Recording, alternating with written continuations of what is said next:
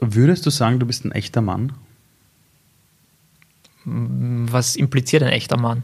Weiß ich nicht. Bist du ein echter Typ? Ich meine, du bist Unternehmer, bist aber die ganze Zeit zu Hause bei deinem Kind, äh, bist eigentlich mehr daheim als unterwegs. Also du bist ein Papa, der Kinderwagen schiebt, hast ein Unternehmen, aber jetzt auch kein, ich meine, du bist Wirtschaftsabsolvent mhm. und hast jetzt kein Fintech-Startup, das du das nächste Woche verkaufst, sondern du machst was für Menschen in der Region, also was Gutes.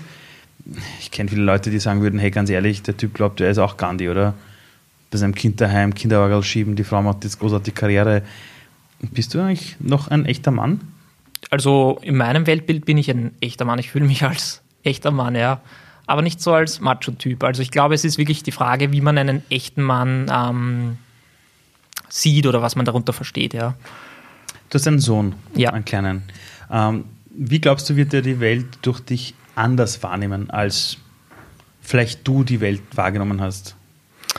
Also ich versuche dem Leo, der ist jetzt zweieinhalb Jahre, die Welt entdecken zu lassen. Ähm, momentan hat er eine sehr lustige Phase. Er fragt mich jeden Tag gefühlte tausend Fragen. Die Lieblingsfrage ist, was hast du heute gemacht? Selbst um sieben in der Früh, wo ich erst aufgestanden bin. Ähm, und dann um 7.15 Uhr fragt er mich das wieder. Ähm, ich versuche ihm die Dinge schon jetzt möglichst gut, aber auch gleichzeitig verständlich zu erklären. Das heißt, so wie ich es auch vielleicht dir erklären würde, ja, wenn er mich fragt, keine Ahnung, ähm, warum, wie trinken Fische Wasser, hat er mich letztens gefragt das war eine Frage, die ich ihm nicht beantworten habe können. Aber grundsätzlich, worauf ich hinaus will, ist, ich versuche, dass er einfach Fragen stellen kann, die Welt entdecken kann. Ich versuche ihm auch möglichst viele Freiheiten zu lassen im Sinne von, wenn er worauf klettern will, wenn er was ausprobieren will, wenn er was auch immer machen will, dass er, solange es nicht gefährlich für seine Gesundheit ist, dass er das machen darf, dass er einfach, ja, entdecken kann. Und wenn er Fragen hat, versuche ich die Fragen, sofern ich sie beantworten kann, ihm auch möglichst offen zu beantworten mhm. und ihm nicht ich möchte nicht in irgendwelche, wie sagt man da, in so Denkmuster reinschieben, sondern dass es einfach auf seine Art und Weise entdecken kann. Warum äh, hast du ein Unternehmen gegründet, das Unternehmen aus, einer, aus der Region helfen möchte, ihre Produkte online zu vertreiben? Also quasi eine Art äh, Amazon auf einer regionalen Ebene, um die Region zu stärken. Warum tut man so etwas, obwohl man nach einem klassischen Wirtschaftsstudium äh, und auch mit einer Frisur äh, zu einem Unternehmensberatungshaus äh, gehen könnte. Absolut jetzt provokativ. Ja, na, ich finde es auch gar nicht so provokativ. Ähm, ich wollte immer etwas machen, das für mich sinnvoll ist. Und für mich ist meine Arbeit oder mein Unternehmen sehr sinnvoll, weil ich andere Menschen dabei unterstütze, dass sie ihre eigenen Träume verwirklichen können. Das heißt, das sind regionale Produzentinnen und Produzenten, die wirklich großartige Produkte herstellen, die aber meistens Klein- und Kleinstproduzentinnen sind die man nicht so überall kennt und nicht überall findet. Und ich finde das eigentlich recht schade, weil die, die, die brennen für ihre Produkte, die machen wirklich coole Dinge. Und ich möchte sie dabei unterstützen, oder ich, wir unterstützen sie mit Regionales auch dabei, dass sie eben mehr Leute kennenlernen und dass mehr Leute einfach ähm, diese verborgenen Schätze sozusagen entdecken können.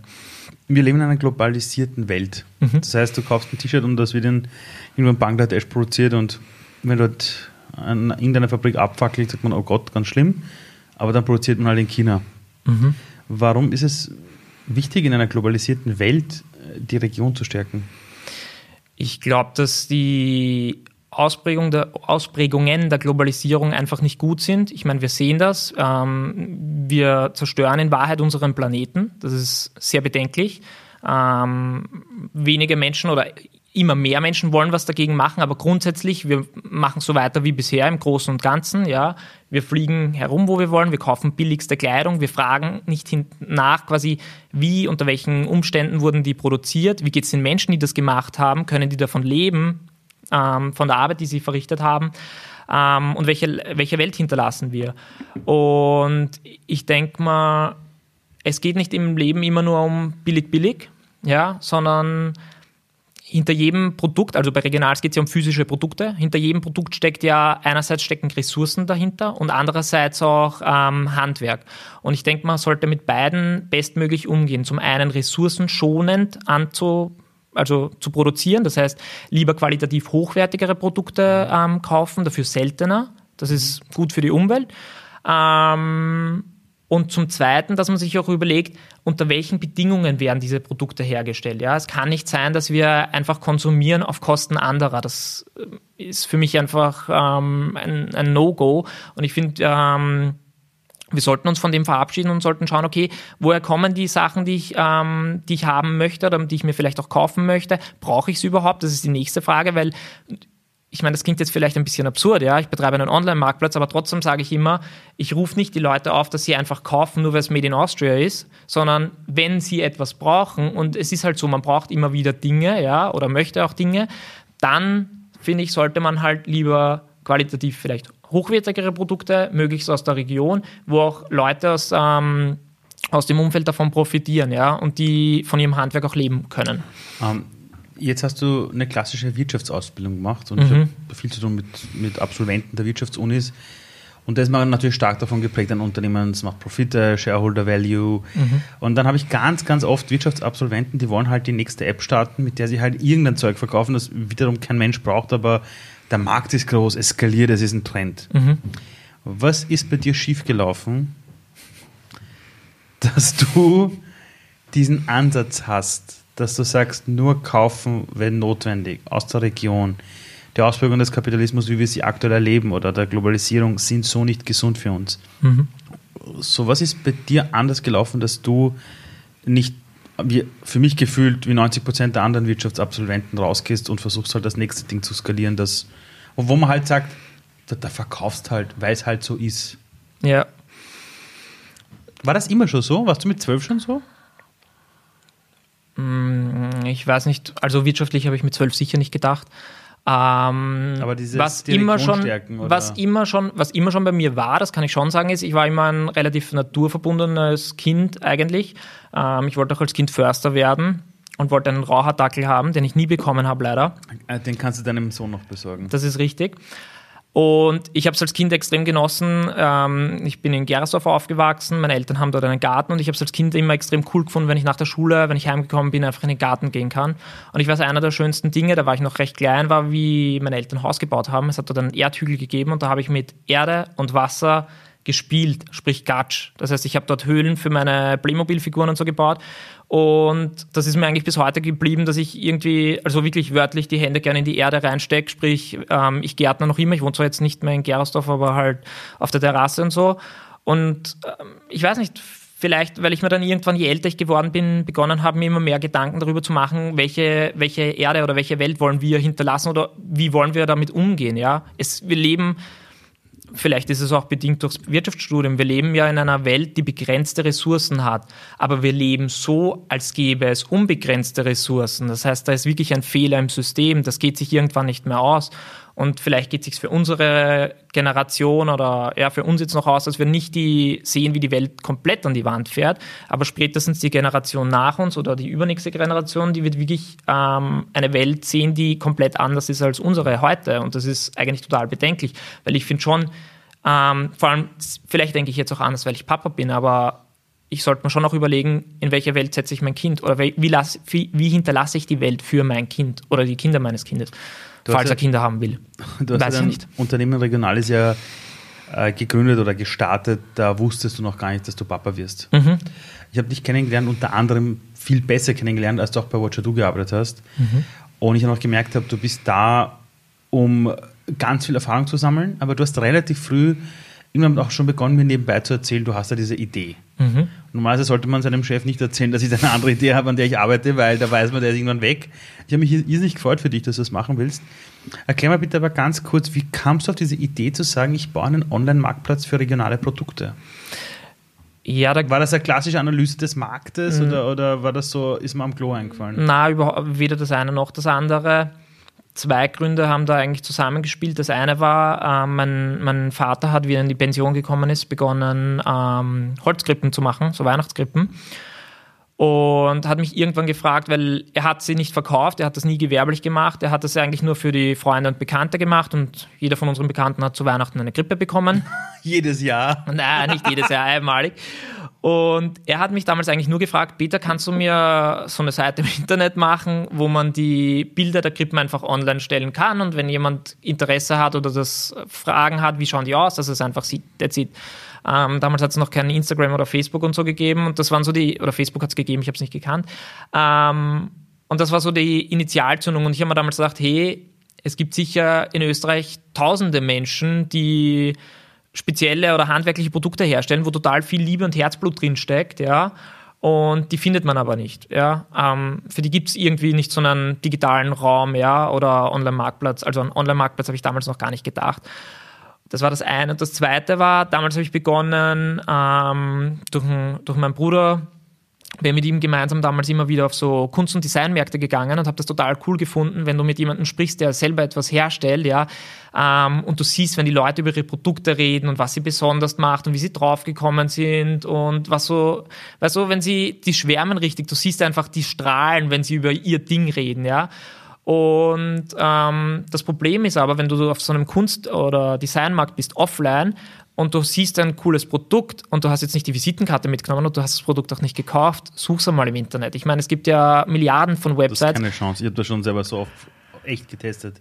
Und keine Chance. Dann habe ich mal gedacht, eigentlich wäre es total cool, wenn man all die Leute, die eben regional was herstellen, die auch ähm, großartige Produkte haben, auf einer Seite versammelt. Und wenn du dann weißt, ich suche jetzt keine Ahnung, ich suche jetzt ein Geldbörsel oder einen Rucksack, ein Gymbag, was auch immer, dass du danach suchen kannst. Und dann ist die Wahrscheinlichkeit schon höher, dass du dann auch die Person findest, die du eigentlich suchst.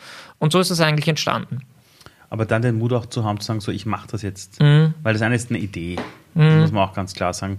Ich glaube, dass du wahrscheinlich nicht der Erste bist, der die Idee gehabt hat. Nein, also, sicher nicht. Werden wahrscheinlich ganz viele Leute zu dir kommen und sagen, ah, die Idee hatte ich auch mal.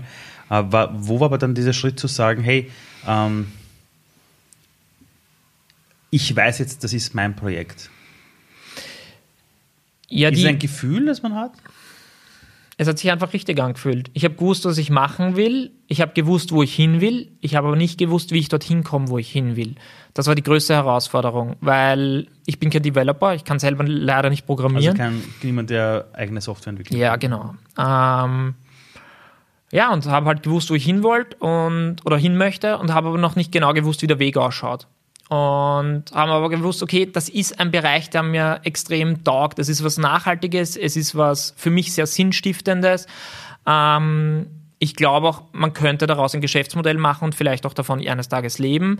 Das heißt, das war immer mein Traum, dass ich einen Beruf habe, ja, oder auch ein Unternehmen habe, wovon ich leben kann und was für mich auch total sinnstiftend ist, ja.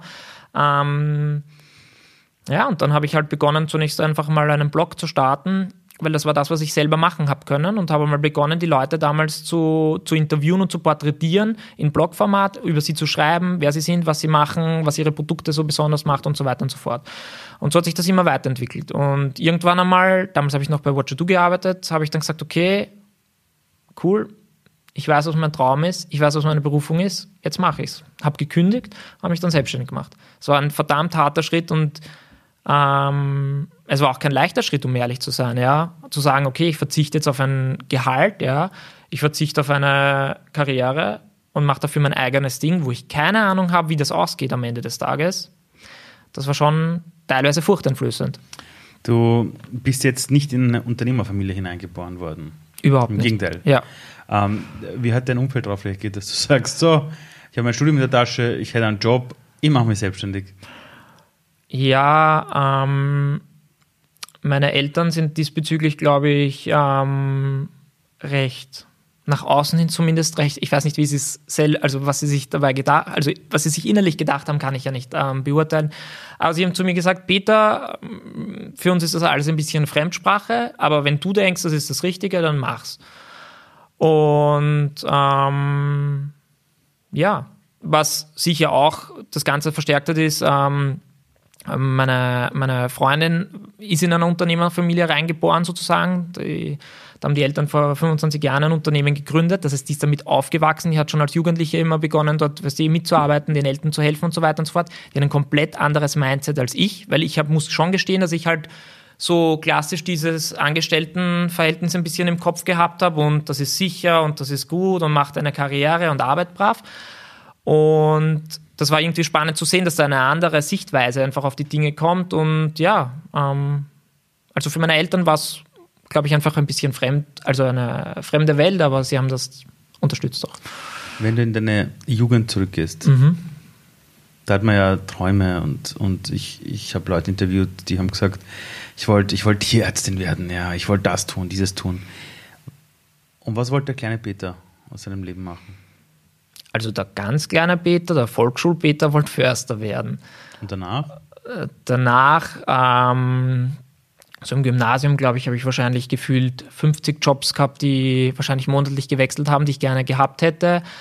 Und ich kann mich aber sogar noch erinnern, lustigerweise, ähm, da war ich so im sechsten Gymnasium circa, habe ich damals mit einem Schulkollegen von mir gesprochen und wir haben uns damals ausgemacht, wenn wir fertig sind mit der Schule und die Matura in der Tasche haben, machen wir unser Unternehmen auf. Und damals wollten wir was in der Gastronomie oder so machen. Ich meine, wir haben damals noch keine Ahnung gehabt von, von Unternehmertum oder so, aber wir hatten damals das Ziel, ähm, hey, wir wollen mal Unternehmer werden, ohne zu wissen, welches Unternehmen eigentlich.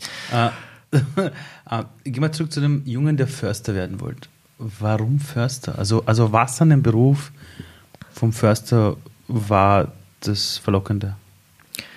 Weil es in meiner Vorstellung, ich weiß nicht, wie der Job im Alltag ist, aber in meiner Vorstellung ist es sogar jetzt noch immer eigentlich der urcoole Beruf, weil du bist den ganzen Tag im Wald, du kümmerst dich um, um den Forstbestand, du schaust, ob es quasi den Tieren gut geht, schaust, dass alles ähm, im Wald passt und es ist ein total beruhigender, schöner Ort, ja, der noch dazu gut für unsere Umwelt ist. Ich meine, das habe ich als Kind noch nicht gewusst, aber eigentlich ein total, von der Vorstellung, ein total schöner Job einfach. Du bist viel im Freien, das ist schon cool. Wenn du jetzt in die Zukunft. Und machst was Gutes. Sorry. Und, und, du tust was Gutes. Ich meine, das ist ja etwas, was du mit Regionalis jetzt auch machst. Jetzt, wer dich kennt, weiß, dass du jetzt aber keiner bist, der sagt, ich skaliere das Ding jetzt hoch, dass wir nächstes mhm. Jahr 100 Millionen machen, dann verkaufen wir als großer Exit, sondern du sagst einfach oft, das Ding soll organisch wachsen. Es soll mhm. sich ganz natürlich anfühlen, du willst nichts überstürzen. Dann kam die Corona-Krise jetzt, äh, da hast du gesagt, da sind die Zugriffe nach oben gegangen. Ich selbst habe äh, die, die erste Maske, die ich hatte, auf Regionales eingekauft. Das war für mich aber Danke. ganz logisch ich kaufe jetzt dort ein. Das, das war ganz normal. Mittlerweile gibt es ja ganz viele Shops, die da die aus dem Boden schießen. Wer überlebt, ist etwas anderes. Wo siehst du aber dich mit deiner Reise, die du hier hast? Ähm, ich weiß nicht, in zehn Jahren. Ich meine, machst du immer noch Regionalis oder, oder und, und, und wo soll dein Unternehmen stehen? Also, das wäre mein Traum und ich hoffe sehr stark, dass ich in zehn Jahren, eigentlich ist mein Traum ein anderer. Ich möchte äh, nein. Wieder sorry. Förster werden. Nein, ich möchte nicht Förster werden, aber eigentlich habe ich einen längeren Horizont als die zehn Jahre. Was ich mir extrem cool vorstellen stelle, ist, wenn ich es schaffen würde, dass das Unternehmen so solide ist, dass es wirklich dauerhaft etabliert ist, profitabel ist, ja, ich davon leben kann und ich eines Tages sagen kann, gut, ich gehe jetzt in die Pension, Sohn, oder vielleicht habe ich bis dahin auch eine Tochter, ich weiß nicht, falls ein zweites Kind kommt, ja, sag, wenn ihr wollt, könnt ihr das Unternehmen übernehmen. Wenn ihr nicht wollt, dann müsst ihr es natürlich nicht machen, weil ich weiß ja nicht, welche Träume meine Kinder oder mein Sohn, ich habe ja noch keine, nicht mehr Kinder, aber ähm, das finde ich, ein, das ist wirklich ein Ziel für mich. Also ich möchte wirklich ein solides Unternehmen aufbauen, das was Sinnvolles macht auf der einen Seite und trotzdem halt sich selbst tragen kann und ich davon leben kann. Das heißt, du gehst Dauerhaft. schon davon aus, dass du dein Leben lang bei Regionalis engagiert bist. Ja, das ist mein Ziel. Ist es nicht langweilig? Wenn Nein. du schon weißt, was du in 40 Jahren machst? Ja, aber es wird sich ja bis dahin auch verändern. Also Regionales wird sich verändern ähm, im Sinne von, ich sehe ja jetzt, Regionales gibt es jetzt noch nicht so lange. Ja. Ich habe vor drei, ziemlich genau drei, jetzt im sind es drei Jahre ein Einzelunternehmen gegründet. Dann vor zweieinhalb Jahren haben wir das dann, ähm, den Online-Marktplatz ähm, wirklich ins Leben gerufen, im Sinne von, er ist live gegangen, wie man so schön sagt. Das heißt, in dieser verhältnismäßig kurzen Zeit hat sich extrem viel getan, ja. Ähm, ähm, Im Sinne von, ich habe selber sehr viel für mich gelernt, ich sehe, wie sich dieses Unternehmen entwickelt, ich sehe, wie sich der Marktplatz entwickelt. Ähm, und das klingt jetzt komisch, aber es gibt, ich entdecke dauernd neue Facetten einfach im Unternehmertum, die mir auch extrem gut gefallen, ja. Und vielleicht kommt eines Tages der Tag, wo ich sage, okay, ja, jetzt ist Fahrt, ich will nimmer. Aber Aktuell schaut es nicht so aus. Mit, mit Regionales trittst du ja an gegen Amazon, oder? Ähm, ja, naja. Na, äh, theoretisch, also theoretisch könnte man schon sagen, wir sind, wir sind das Amazon der, der Alpen sozusagen. Ja. Kann man den Kampf gewinnen? Ähm, also was herausgekommen ist bei Corona war, dass Amazon plötzlich eine Umsatzkarte von 10 Milliarden US-Dollar in ganz kurzer Zeit, mhm. weil alle online bestellt haben. Ja. Ich meine, was ist besser als aus der Region was online bestellen? Ja. Kann, kannst du den Kampf gewinnen? Ähm, also ich werde nicht Amazon in die Knie zwingen können, ähm, weil wir auch ein ganz anderes Produktportfolio haben. Bei uns geht es um handgemachte Produkte, made in Austria. Das heißt, bei uns findest du jetzt keine Smartphones, Fernseher, ähm, USB-Anschlüsse. USB-Anschlüsse oder Markenklamotten, also sowas findest du bei uns nicht. Ja. Ähm, Regionales wird einfach immer per Definition ein Nischenprodukt sein, weil einfach in Österreich nicht alles hergestellt wird mhm. und das ist auch vollkommen okay für mich. Ja. Aber ich glaube schon, dass man viele Dinge, die man einfach im Alltag oder im Laufe des Jahres halt benötigt, bei uns kaufen kann. Und ich finde schon, dass es ähm, ich sehe halt schon jetzt ähm, auf Regionales auch, auch durch unsere Kunden und die Zugriffe und die Käufe etc., dass einfach in, in Österreich die Menschen ein viel stärkeres Bewusstsein dafür haben, was sie kaufen, bei wem sie es kaufen ähm, und was sie konsumieren am Ende des Tages. Und ich hoffe sehr, also ich weiß es nicht, ja, aber ich hoffe sehr, dass sich das bei den Menschen ein bisschen manifestiert und sie wirklich versuchen, sich dieses Verhalten, wie sagt man da, dauerhaft äh, beizubehalten, weil man hat ja auch am Anfang von Corona gesehen, okay, ähm, Stichwort Globalisierung, auf einmal sind die Handelswege nicht mehr alle weltweit offen. Hoppala, auf einmal kann ich nicht mehr die Produkte ähm, ähm, in China bestellen und drei Tage später sind sie per Flugpost da. Das geht auf einmal nicht mehr, ja. Und es ist ja auch momentan ein politischer Diskurs darüber, dass man sagt, gewisse Branchen, gewisse Produktgruppen etc. müssen wieder in Europa produziert werden, um im Falle zum Beispiel so einer Krise gewappnet zu sein und trotzdem einen gewissen Versorgungsstand ähm, gewährleisten zu können. Wenn ich dir jetzt zuhöre, dann merke ich, du machst dir wirklich Gedanken über die ganze Welt. Mhm. Also Ökologie, wie sollen die Kinder leben, Unternehmertum, nachhaltiges Wirtschaften, Stärkung der Region. Ich hatte mal die Organisatoren oder ein Teil des Teams von Fridays for Future bei mir sitzen. Ähm, und die haben gesagt, wenn man privilegiert lebt, wie wir in Österreich, dann ist es unsere Aufgabe, extra an die ganze Welt zu denken. Mhm. Warum denkst du, dass es so viele Jungunternehmer gibt, die die nächste App machen, die dir halt wieder die nächste Kundenkarte verchecken will oder irgendetwas verkaufen will, was du de facto nicht brauchst und was die Ressourcen unserer Welt ziemlich vergeudet. Also, was sie am Ende des Tages motiviert, kann ich nicht sagen. Was ich aber schon sagen kann, ist, ich denke, dass es halt einen Unterschied macht, ja, in welchem Horizont du denkst, ja. Im Sinne von, kurzfristig gesehen ist das, was ich jetzt mit Regionales mache, eigentlich ein kompletter Blödsinn. Im Sinne von, ich stecke extrem viel Zeit, extrem viel ähm, Leidenschaft, ja, ähm, da rein ähm, Regionalis, ich habe sehr viel Geld reingesteckt in Regionalis. Ich bin in Wahrheit, das ist auch die, ich bin verschuldet, ja, das muss man jetzt auch dazu sagen. Hast du schon gesagt, du bist Unternehmer. ja. eh, aber ich denke, dass ich langfristig davon A leben kann und B was Gutes mache. Kurzfristig gesehen, sage ich dir, hätte ich es nicht machen dürfen. Da hätte ich einfach irgendeine Karriere einschlagen sollen bei irgendeinem großen Unternehmen, gutes Gehalt verdienen, eh cool, kurzfristig. Dauerhaft, glaube ich, hätte es mich nicht so glücklich gemacht, wie mich die Arbeit an Regionales macht. Und deswegen, ich glaube einfach, dieser Zeithorizont ist immer entscheidend, ja. Und ich, weil du gesagt hast mit der nächsten App, ich denke halt, es ist auch sehr verlockend, wenn man sieht, ja, hey, cool, Startup und wird um 100 Millionen Euro verkauft, ja, und du machst die schnelle Kohle. Ähm, es ist halt ein komplett falscher Ansatz, äh, Anreiz meines Erachtens, ja, weil die Leute einfach zu sehr kurzfristigen Handeln ähm, verlockt oder getrieben werden und am Ende des Tages aber nichts Nachhaltiges damit schaffen. Ja? Und das widerstrebt mir halt. Wenn du jetzt ähm, äh, Uniprofessor wärst, mhm. in deinem eigenen Wirtschaftsstudium, mhm. das du mal gemacht hast, mhm. und du könntest jetzt den Lehrplan beeinflussen, mhm. was würdest du anders machen?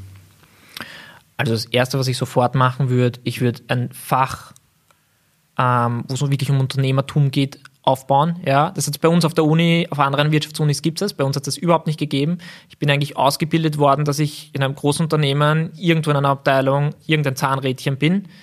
Und ähm, als ich dann das Unternehmen gestartet habe, bin ich auf einmal da gestanden und habe gedacht, hey, ich habe eigentlich keine Ahnung von Unternehmertum. Ich weiß zwar, es gibt Einzelunternehmen und GmbH und KG und bla bla bla bla bla, ja. ja. Und ja, du weißt, es gibt äh, Stammkapital und so weiter und so fort, aber ich meine jetzt wirklich, wie man es macht, ja, ja, im Sinne von, okay, du gehst zur Wirtschaftskammer, du meldest ein Gewerbe an, du gehst dann zum Firmenbuch, ja, meldest, ja, und so weiter und so fort, ja. Das habe ich nie gelernt, ja. Und das, obwohl ich eigentlich vom Fach bin, ja.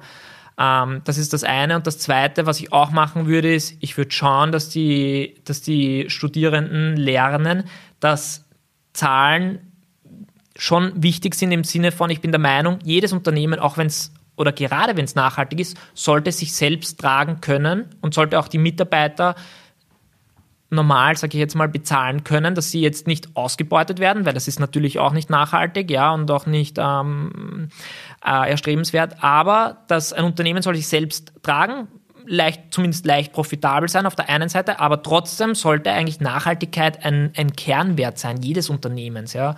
Und das, glaube ich, habe ich ein bisschen im Nachhinein vermisst. Also, ja, so habe ich ah. das nicht gelernt. Jetzt bist du morgen Bildungsminister. Mhm und weißt, dass dein kleiner Sohn bald in die Schule kommt, also bald, in ein paar Jahren. Ja. Ähm, was glaubst du, sollte auf deiner Reise beginnen oder sein, damit er irgendwann später genauso nachdenkt, was Eigenes zu machen und nicht Teil einer Infrastruktur zu sein, wo er sagt, ich bin ein Rädchen von etwas? Wenn der Schule wieder irgendwann lernen, er wird bewertet, er ist eine 1 oder eine 2 oder 3, er ist gut in etwas und bei anderen Dingen ist er schlecht und er muss an seinen Fehlern arbeiten, damit er bessere Schulnoten hat äh, das macht jetzt keine Lust aufs, aufs Großartige, ich, ich gehe raus in die Welt und lebe Fehlerkultur. Ja. Du bist Bildungsminister, was wäre anders? Puh, das ist eine wirklich schwierige Frage, ähm, weil ich eher einfach im Bildungsbereich halt überhaupt nicht vom Fach bin. Ja, aber, aber, ich kann jetzt nur aus. In ein paar Jahren wirst du in eine Volksschule gehen und dir eine Volksschule aussuchen für dein Kind. Was würdest du dir dort wünschen, was dir bis jetzt gefehlt hat? Also ich glaube, was extrem wichtig ist, ist, dass man, dass das Lehrpersonal den Kind versucht, die, die Stärken der Kinder extrem zu fördern, ja, und ihnen generell einfach Angst nimmt, ja. Ich glaube schon, dass in der Schule, ich habe bis, also jetzt habe ich es nicht mehr, aber ich habe sehr lange von meiner Lateinmatura geträumt, Albträume, es war immer ein schlimmer Traum. Ich habe sie übrigens auf einen Einser geschafft, aber trotzdem habe ich, ja, ja, ich weiß. ähm, aber jetzt, das zeigt das eigentlich schon sehr gut, dass ich quasi in der Schule hast du einfach einen gewissen, du hast teilweise einen sehr hohen Druck sogar, ja. Ähm, und das ist ja, das kann ich ein bisschen mit dem Unternehmertum vergleichen. Ja, ich habe im Unternehmen auch ähm, oft einen Druck, einen Zeitdruck, einen finanziellen Druck. Ja, ähm, tausende Aufgaben, die auf einmal sind und alle scheinen am ersten Blick extrem wichtig zu sein. Jetzt bin ich aber älter und kann damit besser umgehen. In der Schule habe ich das nicht so gut können, ja, und das hat mich teilweise fertig gemacht. Und ich glaube, das ist wichtig, dass man den Kindern zeigt, okay, schau, das, was du gut kannst, versuch das Beste rauszuholen. Und wenn du in einer Sache nicht so gut bist, dann ist es auch okay. Man muss nicht alles perfekt können. Und ich glaube, es ist auch okay, dass es Fächer gibt, die einem nicht liegen, ja. Ähm, vielleicht, aber da, da kenne ich mich wirklich zu wenig mit dem Bildungsbereich aus. Vielleicht wäre es auch in Ordnung, dass sich die Schüler halt mehr aussuchen könnten, welche Fächer sie sich in welchen Fächern sie sich vertiefen wollen. Ja. Man, man, hat gewisse Auswahlmöglichkeiten auf der Schule, aber halt jetzt auch nur begrenzte. Vielleicht wäre das ein, ein, ein, ganz guter Ansatz. Und ich, was ich, oh ja, jetzt ist mir was eingefallen, was ich, wenn ich Bildungsminister wäre oder auch wenn ich zum Beispiel jetzt Lehrer wäre, was ich ja. den Kindern beibringen wollte, wäre, es gibt nicht schwarz und weiß, es gibt nicht gut und böse, sondern es gibt das dazwischen. Ja. Die Welt ist nicht einfach nur schwarz und weiß. Ja. Jeder Mensch sieht die Welt aus seiner Perspektive und das ist auch okay so. Und es gibt Perspektiven, mit denen stimme ich ja auch nicht überein, ja aber ich höre es mir an, ich akzeptiere, dass jemand andere eine andere Meinung hat, auch wenn ich sie nicht nachvollziehen kann. Und ich glaube, das wäre auch gut, dass man das Kindern beibringt im Sinne von, es ist völlig normal, dass jeder Mensch einfach die Welt anders betrachtet, weil jeder sieht sie aus einem anderen Winkel. Apropos Sichtweisen. Was lässt dich manchmal nachts nicht schlafen? mein Kind, wenn es aufwacht. Aber wenn es jetzt um Aber ich weiß, Ängste geht zum Beispiel. Also vor was hast du Angst? Mm, ganz ehrlich, ein Punkt, der mich ähm, bis zum gewissen Grad, ich will nicht sagen, jetzt ein Leistungsdruck, aber die Angst zu versagen oder die Angst als Unternehmer. Zu, als Unternehmer. Ähm, ich bin überzeugt davon, dass mein Unternehmen dass das Konzept von Regionals aufgehen kann und ich bin auch eigentlich davon überzeugt, dass es aufgehen wird. Ich bin aber jetzt drauf gekommen, zweieinhalb Jahre später kann ich sagen, okay, der, der Zeithorizont oder der Plan, den ich mir klassisch BWL-technisch quasi überlegt habe, ja, den kannst du kübeln, ja, den kannst du wegschmeißen, den Businessplan, den ich erstellt habe, ja. Wäre da eingetreten, ähm, wäre es extrem cool gewesen, aber war komplett unrealistisch, so funktioniert die Welt nicht. Ähm, und natürlich habe ich einfach einen, einen einen gewissen Leistungsdruck, weil ich sehe halt andere, zum Beispiel Unikollegen im selben Alter, die, die sind halt jetzt in der Karriereleiter, die können quasi die nächsten Schritte gehen, verdienen gutes Geld, ich tue es nicht. Dafür habe ich halt ein, ich habe mich halt dafür entschieden, dass ich ein Unternehmen aufbaue. Es dauert, ja, weil das ist, ich vergleiche sehr gern mit der Landwirtschaft, ja, oder mit dem Gärtnern. Wenn du etwas anbaust, ja, musst du es einmal über Monate oder sogar eine ganze Saison pflegen, gießen, ähm, ja, vielleicht gibt es auch einmal Blattläuse oder so, ja. Du musst dich darum kümmern und erst am Ende des Jahres wird abgerechnet im Sinne von, du kannst es ernten. Und ich glaube, es ist auch so beim Unternehmen, wenn du ein Unternehmen aufbaust, brauchst du auch wirklich eine, eine, eine, einen größeren Zeithorizont, den du dir anschaust und musst auch quasi, ähm, wie sagt man da, ähm, durchhalten, musst dran bleiben und schauen, dass du dorthin kommst, dass du dann quasi die ähm, Früchte deiner Arbeit ernten kannst wenn ich oft über dich spreche, dann erzähle ich den Leuten immer, dass du ein ganz neues Männerbild für mich repräsentierst. Du bist äh, der Unternehmer, du, dir ist Familie extrem wichtig, du verbringst, ging es zu vielen Vätern, die sagen, Familie ist mir wichtig, verbringst du wirklich viel Zeit mhm. mit der, der, Familie. Und ich, ich, ich merke es auch immer, wenn ich dir auf Instagram äh, folge, dass du total begeistert bist, wenn dein Sohn gehen lernt und du bist auch wirklich dabei. Also du bist nicht nur im mhm. Meeting, du bist echt dabei, wenn das passiert. Ähm, glaubst du, dass dieses neue Männerbild unsere, unsere Welt besser machen kann? Für Männer, die sich einfach mehr für die Familie engagieren und, und viel mehr für, für die Themen, die ehrlicherweise klassisch in Frauenhand sind? Ja, ich denke, eigentlich denke ich, ja, ich würde das schon so sehen. Ähm, ich glaube nicht, dass auch wir Erwachsene von Kindern indirekt ein bisschen was lernen können, im Sinne von, wie Kinder die Welt sehen, wie Kinder lernen, wie Kinder entdecken. Ich finde, das ist das Coolste, meinem Sohn zuzuschauen, wie er einfach Dinge entdeckt, ja. Oder auch jetzt eben, ich habe es vorhin kurz gesagt, diese Phase der Fragen, die Fragen, die er mir stellt, ja. Oder auch teilweise die Antworten, die er mir gibt, ja, die sind urlustig, weil wir Erwachsene würden, keine Ahnung, ja, jetzt fällt mir jetzt kein, kein ganz, ganz gutes Beispiel ein, aber es sind oft, er gibt oft Antworten, die eigentlich aus seiner, aus seiner Sichtweise komplett richtig sind, im Sinne von, weiß nicht, was trinkst du da? Du würdest jetzt sagen, ähm, Wasser und er würde, weiß nicht, naja, okay, ist jetzt kein gutes Beispiel. Ich wollte, aber worauf ich hinaus wollte, ist das. ähm, ich sage ja, die Beispiele sollte man entweder auf Video aufnehmen, damit man sich wenn man alt ist, anschauen kann oder aufschreiben, dass man es nicht vergisst. Die wäre da schon vergesslich. Äh, worauf ich hinaus wollte, ist eigentlich, ähm, ich glaube, dass wir Erwachsenen von Kindern genauso lernen können, ja, und dass es auch für die Kinder im Umkehrschluss, glaube ich, bereichernd ist, wenn sie möglichst gleichmäßig Zeit sowohl mit Mama als auch mit Papa verbringen können, ja. Ähm, und ja, ich glaube, das ist eigentlich eine Win-Win-Situation, wenn man das so macht ähm, und machen kann. Du hast ja erzählt, dass äh, deine Freundin, mhm. mit der du ja das Kind hast, kommt aus einer Unternehmerfamilie. Mhm. Sie arbeitet auch, soweit ich weiß, also, also viel und, und sie hat auch wirklich eine verantwortungsvolle ich, Position. Mhm. Sie pendelt auch sehr, sehr viel, ja, mhm. und auch vor dem Kind und so. Mhm. Jetzt, ich hoffe, ich trete jetzt nicht so nah. Bist du nicht eifersüchtig, wenn die Frau mehr Business macht und mehr unterwegs ist als du und mehr Team- und Unternehmensverantwortung hat als du? Na, also bei uns ist eigentlich, also bei uns ist das Bild eigentlich komplett umgedreht, ja. Eigentlich ist sie momentan die Ernährerin der Familie, ja. Und es ist voll okay für mich, ja. Aber geht das nicht an, an, an dein Männerbild? Nein, warum? Nein, Entschuldigung, ich habe, äh, also ich glaube, dass wir immer noch eine Welt haben, in der ganz viele sagen, naja, der, der Mann ist der Ernährer. Ja. Ja, das ist sicher ein Weltbild, das sich über wahrscheinlich Jahrhunderte, keine Ahnung jetzt was, ja, ähm, manifestiert hat. Ich sehe es nicht so, aber es ist, weil ich einfach auch dieses, es ist halt in meinem Weltbild, dass Mann und Frau gleich sind. Mhm. Männer und Frauen sind grundsätzlich unterschiedlich im Sinne vom Körperbau, wie sie sind, mhm. äh, bla bla bla. Ja, und das ist auch, finde ich, total gut und mhm. cool, ja, ähm, weil auch alle Menschen unterschiedlich sind.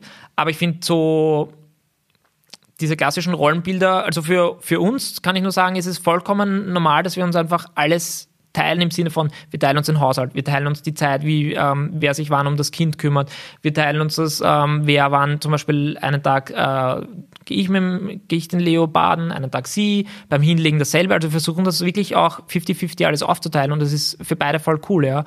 Ähm, ähm, ja.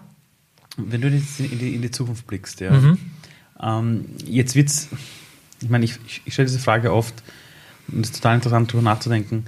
irgendwann wird es uns beide nicht mehr geben. Mhm. Also in 100 Jahren wird es uns wahrscheinlich nicht mehr geben. Wahrscheinlich schon früher. Medizin ist. Aber ja. Ja. Ähm, wie sollen sich die Leute an den, an den Peter Patak zurückerinnern? Also was willst du jetzt in deinem Leben jetzt tun, was sich die Leute merken, die von dir erzählen? Leute kommen zu seinem Grabstein, sagt einer, ah, haben sie ihn nachgekannt? Die sagt, ja, ja, bring mir ein paar Blumen. Und dann sagt er, und, wie war er? Dann wäre die Antwort cool, wenn dann die Person sagen wird, das war ein guter. Der hat was Gescheites gemacht. Der hat versucht, wirklich was Gutes zu machen. Wenn du sagst, der Guter, und was macht einen guten Menschen aus? Ein guter Mensch, meines Erachtens, ist jemand, der versucht, nicht nur für sich, sondern für sich und seine Umwelt, seine Mitmenschen einfach was Positives zu schaffen. Und schaffen meine ich jetzt nicht nur arbeitstechnisch, sondern generell einfach. Ja? Dass man einfach versucht, wenn man, dass man versucht, seine Mit das Leben der Mitmenschen in welcher Form auch immer einfach besser zu machen. Ja? Das kann einfach sein, dass du nett mit den Menschen umgehst. Ja? Es kann sein, dass du Leute, wenn du zum Beispiel finanziell gut gestellt bist, andere vielleicht, die schlechter gestellt sind, unterstützt. Das kann sein, dass wenn du siehst, dass Leute einfach komplett ähm, schlechte oder komplett verquere äh, Denkweisen haben, dass du es ihnen versuchst, einfach andere Sichtweisen mal nur zu zeigen, nicht aufs Auge zu drücken, ja, weil ich finde, das ist immer falsch, sondern ich finde, man kann ja einfach Leute, Leuten Denkanstöße geben, ja, also und man kann es aber auch machen, indem man zum Beispiel ein Unternehmen schafft, ja, und Leuten Arbeitsplätze gibt. Man kann es auch machen, indem man eine Lösung hat, wo andere Leute dann wiederum ihre Arbeit dadurch erleichtert wird oder überhaupt ihr Tun erst ermöglicht wird. Das gibt ganz unterschiedliche Ausprägungen. Einfach was zurückgeben an die Welt und die Gesellschaft. Sollte das jeder machen? Wenn es jeder machen würde, dann hätten wir, glaube ich, eine ziemlich coole Welt, ja. Ähm, du hast dein Unternehmen ja komplett selbst finanziert. Ähm, du hast vorher gesagt, dass du auch Schulden hast. Ja. Ähm, jetzt äh, ein kleines Experiment, das Ja. ich von zwei Freunden von mir, die du, glaube ich, auch kennst, von Katja und Hermann mitbekommen habe. Und zwar für die Leute, die das gerade nicht sehen, sondern nur hören. Ich habe in meiner Hand jetzt einen Schein, da steht drauf eine Million US-Dollar. Ist natürlich kein echter, aber wir tun jetzt so, als ob. Nimm das bitte in die Hand, beide Hände. Ja. Jetzt kommt um die Ecke das Christkind oder wer auch immer und gibt dir diese Schein. Wenn du den bei der Bank einlöst, bekommst du eine Million US-Dollar. Du musst nichts versteuern. Whoop. Was machst du damit? Wenn ich heute eine Million Dollar bekommen würde, würde ich meine Schulden zurückzahlen, damit ich niemandem mehr was schulde. Die sind aber bei weitem nicht eine Million. Da wird sehr viel übrig bleiben. Ähm, und ich bin jetzt ganz ehrlich, ich würde mir doch so viel Geld lassen, dass ich noch so lange an Regionalis arbeiten kann, dass es profitabel ist. Und den Rest würde ich Leuten geben, die es mehr brauchen. Ich würde nicht alles gleich, also es wäre jetzt gelogen, wenn ich sagen würde, hey, wenn, wenn jemand mir wirklich eine Million gibt, ja, ich sag, ich gebe es eins zu eins weiter, weil ähm, ich muss auch mein Leben quasi führen, ja, und es ist ein sehr uncooles Gefühl, verschuldet zu sein, ehrlich jetzt. Das ist auch ein, für mich ein sehr belastendes Gefühl. Ich würde echt gerne meine Schulden loswerden und den Rest, ich bin auch der Meinung, ich strebe zum Beispiel kein Gehalt an, ja, das, ich weiß nicht, tausende Euro, also oder 10.000 Euro im Monat sind. Ich will nur so viel verdienen, dass ich mein Leben ganz normal, gemütlich führen kann. Ähm, mehr braucht es nicht. Fehlt es uns in der Gesellschaft ein bisschen an diesem Genügsamen, an der Dankbarkeit? Da ist es einfach mal mit Dingen zufrieden sein können? Ja, ähm, ja, ich glaube, es hängt halt auch immer, das muss man schon auch sagen, es hängt ganz, es ist von Person zu Person unterschiedlich im Sinne von, je besser es einem Menschen gibt, ja, äh, geht, ähm, desto dankbarer müsste er eigentlich sein, meines Erachtens, ähm, wenn man dann die Maslow'sche Pyramide denkt. Aber grundsätzlich glaube ich schon, dass es, ähm, dass oft Menschen vergessen, für Dinge dankbar zu sein, die sie eigentlich haben.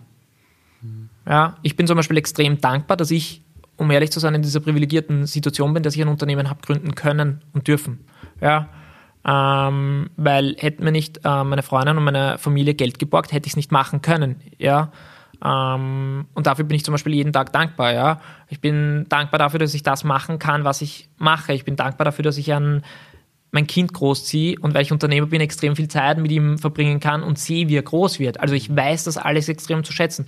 Ich weiß aber auch, es gibt Tage, ja, wo ich das auch vergesse, ja. Es ist ja vollkommen menschlich, dass du mal einen Tag hast, wo du schlecht drauf bist.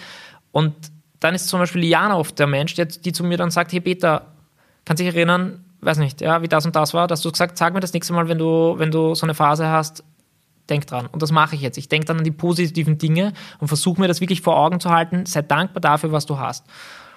Und grundsätzlich glaube ich schon, dass viele Menschen in Österreich, denen es wirklich gut geht, ja, eigentlich undankbar sind, ja, aber zu Unrecht, denke ich, ja. Weil die meisten, ich sage jetzt, es kommt drauf an, ja, weil wenn ich nicht weiß, wie ich mir mein, mein, mein, Essen leisten kann oder wie ich meinen Kindern vielleicht das Essen leisten kann, ja, das ist wirklich eine total herausfordernde äh, Situation, dass dann ist dann ist es einfach sau schwer, sorry mhm. für den Ausdruck, dann ist es einfach sehr schwer, dass du sagst, okay, ich bin jetzt dankbar für, ich weiß nicht mhm. was, ja. Aber grundsätzlich, wir haben so viele positive Dinge um uns herum, wir müssen es halt nur sehen, ja. Ähm, auf Regionales gibt es ja Menschen die Möglichkeit, ihre selbst erstellten regionalen Produkte zu vertreiben. Mhm. Das heißt, damit auch Geld zu verdienen. Ja. Ähm, wie viele Händler hast du jetzt? Ich glaube über 200 oder? Ja, über 260 mittlerweile. Also 260 Menschen, mhm. Individuen, denen du die Möglichkeit gibst, durch das, was sie lieben, was sie machen, eigenes Geld zu verdienen. Mhm. Wofür sind diese Menschen dir dankbar, glaubst du? Wie, wie denken sie über dich? Die Frage stelle ich mir oft. Ähm, es ist tatsächlich so, mit manchen von unseren Produzentinnen und Produzenten telefoniere ich von Zeit zu Zeit, ja. Ähm, manchmal schreiben sie mir auch einfach so Feedback, ja, also viele sind wirklich total dankbar und schreiben mir für die kleinsten Dinge, die ich einfach für sie mache, einfach Danke und voll cooler Support und hey, du bist der Beste und du hast da wirklich was Großartiges auf die Beine gestellt, ja. Ähm, das kommt einfach ganz, wirklich ganz drauf an, ja. Ähm, Aber was wünschst du dir, was sie sich über dich denken sollen? Also ich kann jetzt nicht also sagen. Also welches Feedback ist das Schönste, das du kriegen kannst? Das schönste Feedback für mich ist, wenn die Leute mir schreiben, hey Peter, du hast echt was Cooles auf die Beine gestellt, danke, dass ich dabei sein darf. Das ist für mich wirklich so dieses, weißt du, gegenseitige Wertschätzung einfach. Weil ich bin den Produzenten genauso dankbar, dass sie mitmachen, weil ohne ihre Produkte kein Marktplatz, ja, weil die Produkte, die verleihen ja dem Ganzen erst. Das ist so wie in einem Geschäft. Die Produkte, die füllen erst den Raum, bei uns halt einen digitalen Raum, ja. Das ist, ohne die Produzentinnen und Produzenten gäbe es Regionales genauso nicht. Mhm. Aber natürlich gäbe es auch ohne uns jetzt nicht diese Seite, wo die alle zusammenkommen. Ähm, das ist für mich einfach das Schönste, wenn, wenn es wirklich so, dieses Teamgefühl, ja. Ich, ich kenne viele gar nicht persönlich. Also am Anfang habe ich versucht, alle persönlich zu treffen auf Märkten oder so. Mittlerweile geht es einfach nicht mehr, weil sie von Vorarlberg bis zum Neusiedler See wirklich komplett verstreut sind. Aber ich telefoniere wenigstens von Zeit zu Zeit oder oft rufen sie mich auch einfach an, weil sie Fragen haben. Und ähm, das ist halt total cool, weil da gibt es teilweise wirklich so richtiges Teamgefühl und das ist echt, echt lässig. Ist die Region die Zukunft unserer globalisierten Welt? Äh, ähm, ich denke schon, dass wir ich glaube jetzt nicht, dass die Welt jetzt komplett regional wird, ja, weil es gibt einfach Dinge, die zum Beispiel in Europa so gut wie gar nicht mehr hergestellt werden, ja. Mhm. Ähm, beispielsweise ähm, die ganzen Komponenten für Elektronik und so weiter und so mhm. fort. Die, ich glaube auch nicht, dass es passieren wird, dass es jetzt wieder alles zurück zum Beispiel nach Europa kommt. Ich glaube aber schon, dass es sehr viele Bereiche gibt, wo es wieder eine Art von Rückbesinnung gibt, dass die Leute sagen, okay, das haben wir eigentlich schon vor teilweise wahrscheinlich 100 Jahren da produziert und mhm. gemacht, ja. Ähm, könnte man eigentlich wieder machen, ja. Äh, beispielsweise Textilindustrie war einmal ein großer Zweig in Österreich, ist dann halt irgendwann einmal immer weiter in den Osten abgewandert, weil die Arbeitskräfte billiger waren, aber ich hoffe eigentlich schon, dass die Leute beginnen, so zu denken, dass sie sagen, okay, es geht jetzt nicht nur um den Preis, weil wenn wir das da haben, dann haben wir auch zum Beispiel wieder Arbeitsplätze. Arbeitsplätze bedeuten auch wiederum zum Beispiel Steuern. Steuern bedeuten wiederum ein gutes Sozialsystem, ja. Also es ist ein recht komplexes System, das Ganze, ja, die ganze Wirtschaft. Und ich glaube schon, dass die Leute sich beginnen, oder ich hoffe zumindest, dass sich die Leute wieder ein bisschen rückbesinnen und versuchen, wieder ähm, die Regionen zu stärken, ja. Dieses Mikrofon, in das du gerade reinsprichst, ist verbunden mit allen Haushalten der Welt. Mhm. Stell dir das mal vor. Puh. Wir haben sieben bis acht Milliarden Menschen, noch irgendwo in der Sahara, im, im, irgendwo in der Wüste. Zeitzone ist komplett egal. Das okay. Ganze ist gerade barrierefrei, das heißt, jeder kriegt es mit und alle sitzen gerade vom Radio und hören dir zu. Mhm. Und du hast eine Botschaft, die du der Welt mitgeben kannst, in 10, 20, 30 Sekunden. Puh. Was ist die eine Sache, von der du gern hättest, dass alle das einmal hören sollen, um zumindest einmal darüber nachzudenken?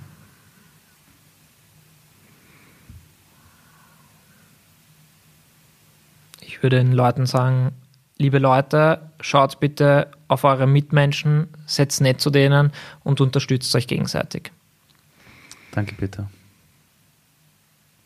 Dankeschön. Ich danke.